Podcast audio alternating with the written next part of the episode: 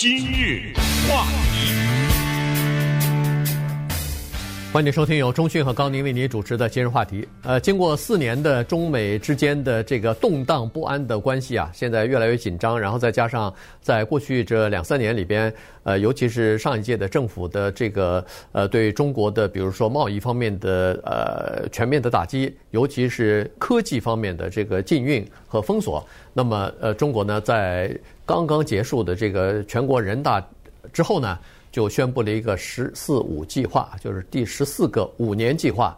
那么在这里头呢，呃，中国就提出来要科技兴国了啊，要准备打造自己独立的、不依赖于国外势力的或者国外供应的呃核心的科技产业。呃，这里头当然就要花很多钱，呃，同时呢要建立自己的产业链。呃，而且要呃提倡创新啊、科技啊等等。那么今天我们就把这个事儿跟大家讲一下，因为这可能是未来几十年呃中国发展的一个总总的或者是一个比较主主要的一个脉络了。嗯，呃，谈中美关系呢有两大问题哈，一个呢往往只能触及皮毛啊，要走深的话，那么头绪非常的多。呃，第二个呢有点吃力不讨好，呃，这个大家也都知道什么原因啊，因为。你讲这个话，他听的人，他有非常复杂的心情，他有的时候他有一些预设的立场，对不对？哎，他就能够从你讲的话里听出一些你没有的一些意思，然后做一些解读，然后产生一些嗯，他凭空想象发挥的想象力的一些结论来等等，呃，所以很麻烦啊，谈这个中美关系，有的时候三言两语也说不清楚，但是呢。这个是一个同时躲不过的一个话题，因为我们的受众，他就是中美关系的中啊，那对不对？在这个问题上，你说我是来台自台湾、香港，那当然有影响啊。来自香港，你首先没有影响吗？对不对？呃，香港在过去的这一两年发生的这些事情，台湾没有影响吗？中国大陆的台湾政策对台湾没有影响吗？那来自于中国大陆本身的这个地方的人。更多了影响，你是什么人呢？你是学生，你学什么的？啊，对不对？你的签证有有没有问题啊？你是一个工作人，你在什么领域工作？你在你的那个领域里面工作，受没受到什么中美关系的影响啊？等等，那是在不同程度。你有没有呃在中美之间做贸易啊？对不对？所以不管你干什么的，都在不同程度上受到影响。甚至一个普普通通退休的人闹不好，你仔细。把它给分析一下，在某种程度都会受到影响，所以呃，中美关系是我们关注的大事。你比如说，现在在中国发生一个事情是非常有中国特色或者社会主义国家特色的，叫做两会，对吧？呃，两会叫一个叫做十三届全国人民代表大会第四次会议，一个叫做全国政协。十三届四次会议，两个简称叫两会，我没说错吧？对 对。然后呢，提出的“十四五”计划，可能有的人一看都懵了。这三个阿拉伯数字，呃，“十四五”是什么意思啊？就是刚才说的十四个五年计划。什么叫五年计划呀？干嘛不是三年啊？干嘛不是七年呢？对，这个呢是社会主义国家的一个标志，它最早。来自于前苏联，就是当苏联共产党叫苏维埃推翻了沙皇统治以后，建立政权以后呢，他们首先定下的这个所谓五年计划，就是咱们五年来一下，五年来一下。那么中国呢，后来跟随，呃，到现在一共是第十四个五年计划了。十四个五年计划从什么时候开始？就是现在，二零一。二一年到二零二五年，这个“十四五”规划也好，计划也好，它的详细的内容，我非常怀疑有很多的普通的老百姓会去拿来阅读。呃，有那时间还不如看韩剧呢，对不对？呃，你不阅读没关系，有人阅读，那就是大量的这种研究中美关系的这些人，他们立刻就注意到这个“十四五”规划的第一条叫做科技。自主、自强，这种字眼你看上去没有任何的问题。接下来第二条、第三条什么产业、农业、内需、环保、文化、国防等等，一条一条的列在这儿，最后弄了一个二零三五，叫做教育现代化等等。呃，关键是这个科技的自主自强，慢慢的再往下分析，就看出来，就其实中国要摆脱对美国在科技方面的依赖，美国也要摆脱中国在这个领域的。比如说吸收，就是就产产业链吧，产业链啊，要摆脱这个东西，就是一个互相摆脱、互不依靠的情况，就已经形成。就刚才说，这个情况要持续非常久。对，这个呃，在川普当政的时候，不是一直在说要跟中国脱钩，脱钩就是要摆脱呃中国的这个呃对中国的叫做生产链的这个依赖啊，因为很多。呃，东西包括什么生产的？呃，以前我们所说的个人的医疗的防护用品啊，呃，手套啊，什么这个针针头啊，这些了，对对对，这些东西就是远不止。一个是生产生产链，还有一个市场呢。呃，对，就是说我的也要我要想办法开辟别的市场，不能老往中国了，因为现在关系不好了嘛，对不对？嗯、对，但是这个市场稍微麻烦点，因为中国这个市场，呃，要要想呃。用另外一个市场取代的话，那需要很多的市场。很难，嗯。对，因为这个中国市场比较大。呃，美国现在逐渐的退出或者是减少在中国的这个存在，因为中美关系的紧张，这个让其他的国家，尤其是欧洲一些国家非常高兴。原因是，呃，美国在退出的同时，这些国家在大踏步的往里边进。好，所以，呃，这是现在的这这个情况。那。这次的“十四五”计划当中呢，提出来的一个雄心勃勃的计划，就是刚才说的，在科技方面的叫做创新式的研发。这个要创新、要研发，就需要投入大量的资金，当然还要需要就是。一流的这种科技的人才了，所以看看来未来在人才的这个争夺方面呢，将会越来越激烈哈。这个确实是这样子。呃，这个在科技方面的投资呢，中国提出这样的一个呃呃这个计划来，就是每年要增加呃每年要拿出百分之七国民产值的百分之七要给这个呃科技方面的研发呃作作为费用。可是这个百分之七是一个非常庞大的数字，你不要小看百分之七这个数字之大。呃，中国不知道要其他的地方要紧要收紧一点儿，才可以挤出百分之七。因为在上一个五年计划的时候，中国提出来的是拿出百分之二点五 GDP 来进行呃科研，结果连百分之二点五都没有达到。到最后，呃，五年计划结束的时候，再一回顾一看，哎呦，百分之二十五，呃，百分之二点五都没达到。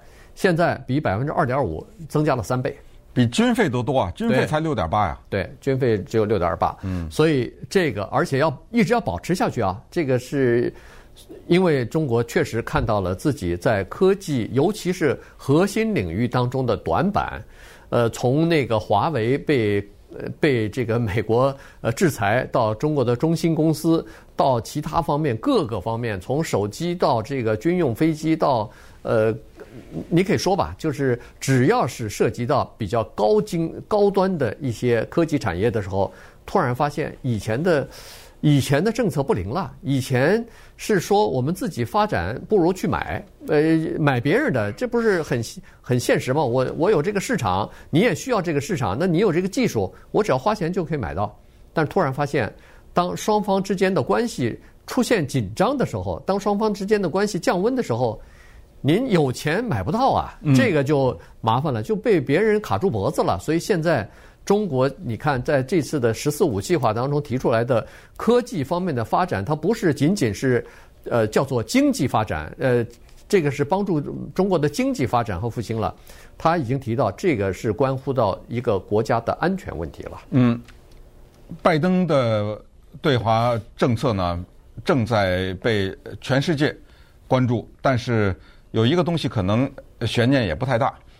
呃，就是早在川普做总统的那个年代，我们都已经讲过，所有的人也都知道，在对华的问题上，民主党和共和党分歧比较小。嗯，所以拜登呢，在很大的程度上，他会延续川普的一些做法，但是可能手段不会那么激烈，是什么把微信给关了呀？什么之类？你看现在不说了这个事儿，对，对不对？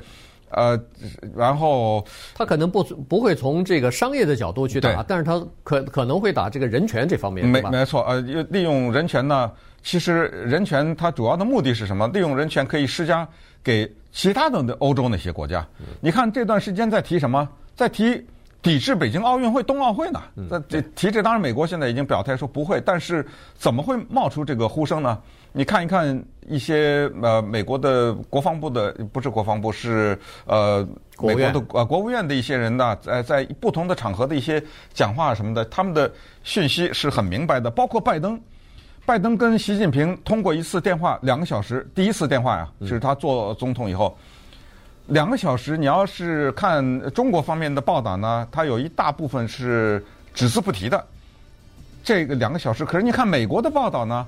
他反而是提的这一部分，就是习近平呃，就是拜登对习近平指出说中国有一些做法，美国表示不满。他用的词叫做嗯逼迫性的和不公平的经济手段。嗯，这个指的是呃什么？在两个小时的对话当中，可能会有一些，就是他们已经讲的一些比较具体的东西。但是就是美国防着中国这一点呢，已经成为拜登的对华政策的一个基石了，可以这样认为。他说，拜登，拜登是说，中国是对美国现在的挑战的方面是最大的，是在所有的比所有的其他国家都要大，那就超过什么伊朗啊、什么北韩呐、什么这些国家。对。那么稍等会儿我们再看一看，那么这么一来的话，外国的鷸蚌相争、渔翁得利的这个情况，以及嗯。中美在科技这方面怎么办？包括什么五 G 啊，什么这些领域将会怎么办？今日话题，欢迎继续收听由中讯和高宁为您主持的今日话题。这段时间跟大家讲的呢是美国的呃《纽约时报》啊一篇文章，它主要是说呃中国这个两会啊呃通过的这个第十四个五年计划当中呢提出来的叫做呃科技的。呃，自主和呃发展哈，在在这方面呢，呃，中国有具体的一些规定，而且就梳理了一下中国在某一些领域，呃，尤其是比较呃高端的这个科技领域当中的一些呃叫做空白哈，据说是有四十一个领域当中的空白，还有就是供应链依过于的依赖呃这个外国的供应商，这样一来的话，在关键时刻可能会。叫做停供啊，就是断供。那这个呢，对中国的很多的产品，呃，包括手机啊，包括你可以想象出来，呃，什么高铁啊，呃，这个飞机呀，呃，各种各样的这个呃非常关键的这些呃产品呢，大概都会受到影响。所以，呃，中国在这方面呢，大概是要下功夫了哈，要练内功了，看看能不能够在短期之内靠大的这种。项目大的投资，看看可不可以集举国之力来 发展起来自己的这个呃这么一套基础的这个设施或者自己的科技体系吧。呃，其中一个他提到的就是这个叫做芯片啊，芯片产业。呃，芯片呢，中国现在是中国的呃国际的最大市场，进口的也是最多的。但是在前年开始一直到去年，投资了几百亿美元之后，呃，发展芯片。但是在这方面的成就呢，到目前来讲看还是不行啊，因为现在中国的芯片尽管投入这么多，但是从去年的产能来看呢，刚刚可以满足国内百分之十五点九的这个需求，那其他的恨不得是所有的东西都是要靠国外进口了，而这个呢，比那个呃二零一四年就是七年之前。这好了一点点，在七年之前，二零一四年，中国的这个芯片生产呢，就就可以供应国内的芯片总的需求的百分之十五点一，所以一个十五点九，一个十五点一，说实话，从本质上来说，呃，没有什么改变。嗯，呃，这个呃，于是呢，给美国的考验在这儿呢，也是拜登政府现在他们可能是在致力于防范的，叫做商业间谍活动，呃。你研发是一回事，但是通过电脑骇客的方式啊等等，从我这儿窃取那又是另外一回事儿。所以，好像上个礼拜说是呃，又查出来是有中国的骇客通过微软的电子邮件的系统，对不对？对。呃，Microsoft 它的 Mail 它的这个系统呢，侵入到美国是什么时候？是去去年的时候，是不是还举了一些人的名字啊？呃，就中国的骇客的名字，什么这些人。呃，不能进入美国啊，什么之类的。对对对，但那个是不同的，嗯，不同的骇客行为啊。呃，那就是骇客到一些，呃，美国的政府机关吧。政府机关呐，还是什么商业公司啊？对对对。对，是这种都，就是说有骇客现象的存在呢，是对整体的华人的一个负面的印象的加深吧？可以呃这么说啊，他就一直在强调一个东西。就是你在偷我的东西啊！呃，他他是要强调这个东西，你发展不了芯片，你来搞我的技术等等。呃，这一点呢，在二零一三年的时候，呃，中国啊，他发现一个问题，就是有一个叫斯诺登的人，他不是后来陆陆续续就透出来一些东西嘛？嗯，对。